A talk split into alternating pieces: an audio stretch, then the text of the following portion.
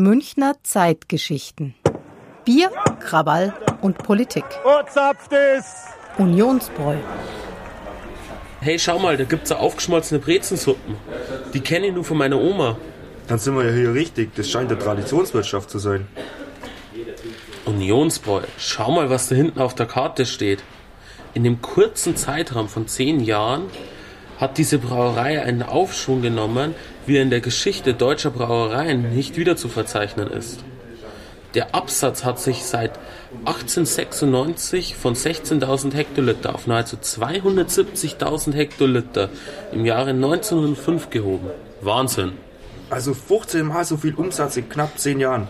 Aber wieso steht dann da vorne Löwenbräu drauf? Guten Abend. Haben Sie ausgesucht?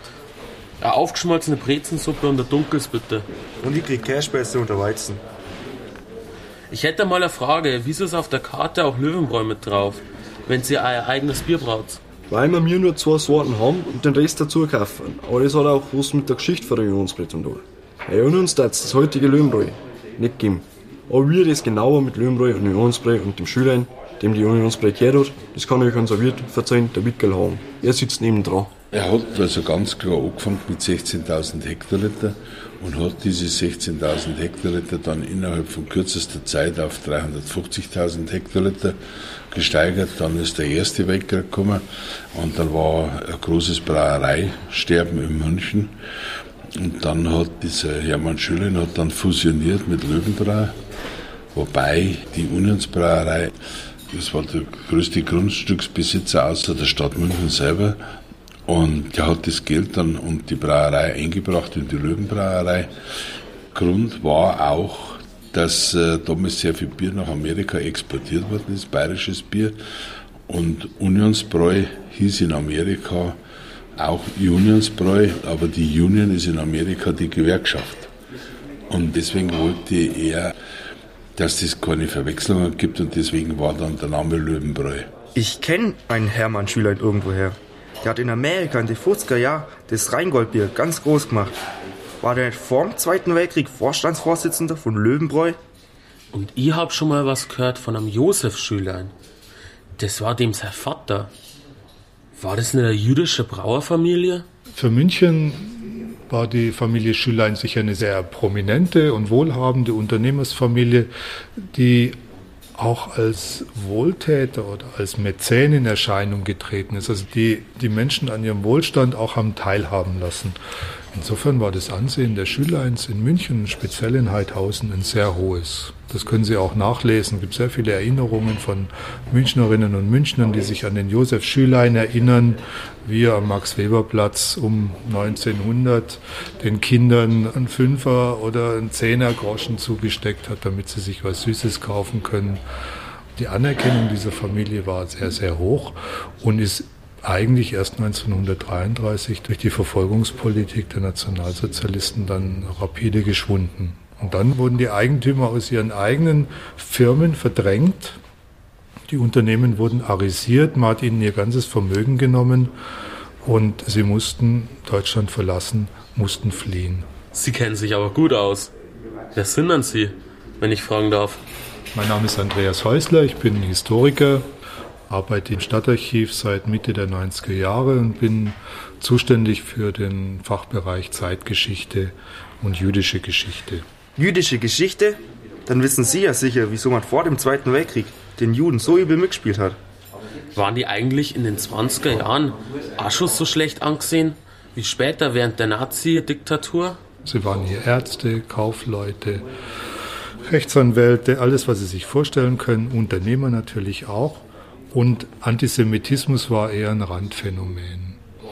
Antisemitismus begegnet uns dann als gesellschaftliches, dominantes Phänomen erst in den 1920er Jahren. Und da wird es sicherlich mit ausgelöst durch die Krisensituationen, die mit dem Krieg zu tun haben, dann mit der Niederlage, mit den Ereignissen in München, mit den politischen Wirren, dann natürlich auch die wirtschaftlichen Probleme, die sozialen Probleme, die durch die Inflation ausgelöst werden. Und auf diese ganzen Entwicklungen satteln diese politischen Agitatoren wie Adolf Hitler oder auch andere auf. Und suggerieren der Bevölkerung, dass für all diese Entwicklungen eigentlich die Juden verantwortlich sind. Und so kann man eigentlich beobachten, dass über die Jahre der Antisemitismus zunimmt und die Menschen, die sich früher vielleicht gar nicht so sehr politisch interessiert haben, diese rassistische Propaganda aufgreifen und antisemitische Stereotypen übernehmen. Ich habe mal gehört, dass früher das Bier vom Unionsbräu Judenbier geheißen hat und boykottiert worden ist. Ein Bier hat doch nichts mit der Religion zu tun. Also ich kaufe mein Bier, weil es mir schmeckt. Ich kann mir das gar nicht vorstellen, dass die Leute Bier nicht mehr kaufen, bloß weil es von Juden gebraut wird. Es äh, war schon so, dass die Leute eigentlich Angst gehabt haben. Und man kauft nicht bei Juden, man trinkt kein Bier, das Juden gebraut haben. Und äh, der Hermann Schönlein ist dann auch aus München weggegangen, weil er auch die Mitarbeiter schützen wollte. Und die Mitarbeiter waren ihm alle dankbar. Er hat dieses Riesenvermögen verloren. Er hat diese große Position als Generaldirektor von Löwenbräu, der zu der Zeit war. Das hat man ihm genommen. Er durfte das nicht mehr ausführen. Ja, und was ist dann mit der Wirtschaft und der Brauerei, mit dem ganzen Gelände hier nach dem Krieg passiert, Herr Hagen? Es ist anderweitig genutzt worden. Es war ein Teppichladen herinnen. Und gleich nach Kriegsende war dann, äh, naja, das, der Flohmarkt hat man noch nicht gesagt, sondern das war ein Gerümpel, das da drin gesammelt worden ist und verkauft worden ist. Und daraus ist dann auch einmal ein großer Flohmarkt entstanden. Und dann waren in der ersten Zeit nach dem Krieg waren hier Kabarets Brauerei, gar nichts mehr.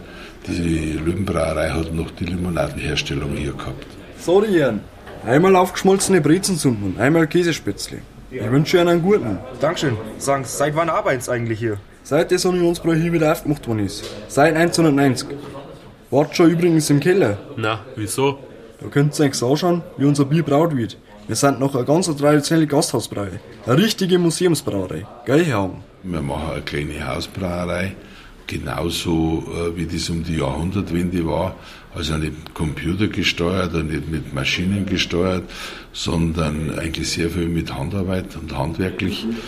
Und das hat sich eigentlich auch bewährt.